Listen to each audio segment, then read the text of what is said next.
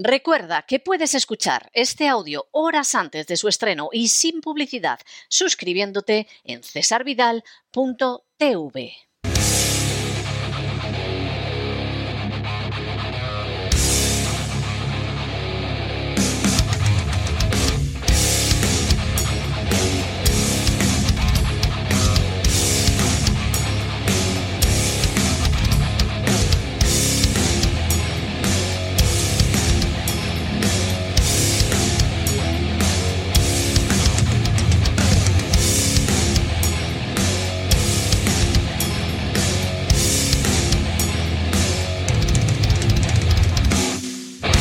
Buscando el Cao con César Vidal y Gustavo Vidal.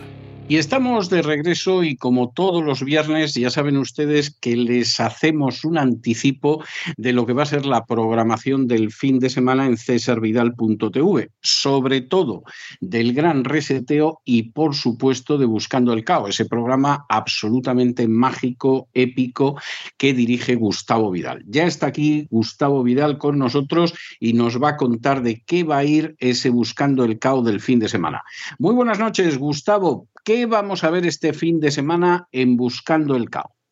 Muy buenas noches. Pues este fin de semana vamos de auténtico lujo. Vamos de auténtico lujo porque traemos a Marcos Maidana, conocido como el chino, aunque era de Argentina. Este es un boxeador de Santa Fe que fue campeón del superligero y el peso welter y que protagonizó algunos combates épicos que desde luego vamos, vamos a comentar in situ, no solamente los ponemos, los vamos a comentar. Eh, ambientaremos previamente con un vídeo corto de dos tres minutos de sus highlights para que la gente se identifique con ellos y a continuación recordaremos esas cosas que ocurrieron en días como los de la pasada semana, pero de otros años, como un 13 de febrero de 1999 en Las Vegas, cuando Oscar de la Hoya en una intensa pelea gana finalmente a Ice Quarter y retiene su título del peso welter del Consejo Mundial de Boxeo. Hablaremos también de una efemérides muy interesante que ocurriría en Reno, Nevada, el 14 de febrero de 1987, 36 años después de aquella matanza de San Valentín de Ray Robinson y Jake LaMotta, que tantas veces nos hemos referido.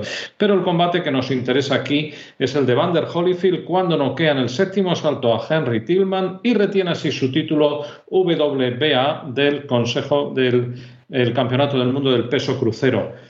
Impresionante pelea también que comentaremos por encima, porque lo importante es que se vea que disputaron un 15 de febrero del 64 Carlos Ortiz, que noquea en el décimo cuarto asalto a Flash Elorde, a este tremendo filipino en su propia tierra, y retiene así su título mundial de los ligeros.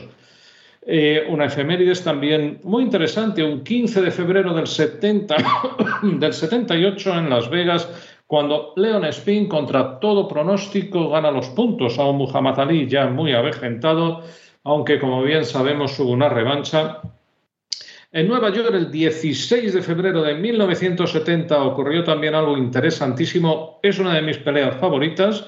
era la unificación del título del mundo de los pesos pesados entre Jimmy Ellis de Louisville y Joe Fraser, que venía de Filadelfia, aunque era de Beaufort, de Carolina y que lógicamente pues Joe Fraser aplastó a Jimmy Ellis.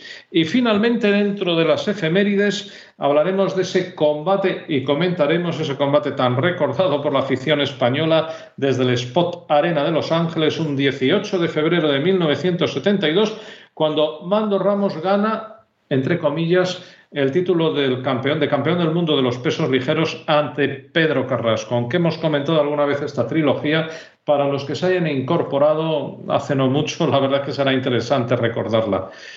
Y bueno, después eh, volveremos con el protagonista, con el chino Maidana, y vamos a ver comentadas sus siguientes y excelentes peleas.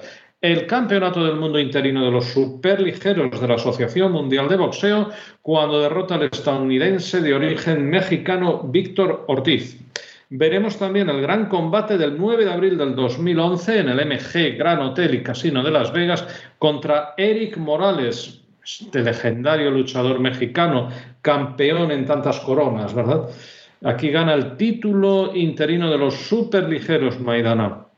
Veremos cuando gana el título mundial welter ante Adrien Bronner en San Antonio, Texas, lo que se calificó más como un karma, porque Adrien Bronner era conocido como Adrian The Problem. Brother, eh, Bronner era un púgil en lo personal absolutamente insoportable, le llamaban también el bocazas y había muchas ganas de que alguien le cerrara la boca. Se la cerraron. Y bueno, pues finalmente esa polémica decisión de su primera pelea contra Floyd Mayweather Jr., que todos consideran, o la gente considera que la ganó Maidana, pero que bueno, se la dieron a Floyd Mayweather. Y finalmente, pues nuestra recapitulación y despedida sureña. Esto es lo que veremos, veremos, no solo oiremos, mañana. Pues me parece estupendo. Seguro, vamos, no tengo la menor duda, Gustavo, de que la gente va a disfrutar extraordinariamente. Nos encontramos mañana. Un abrazo.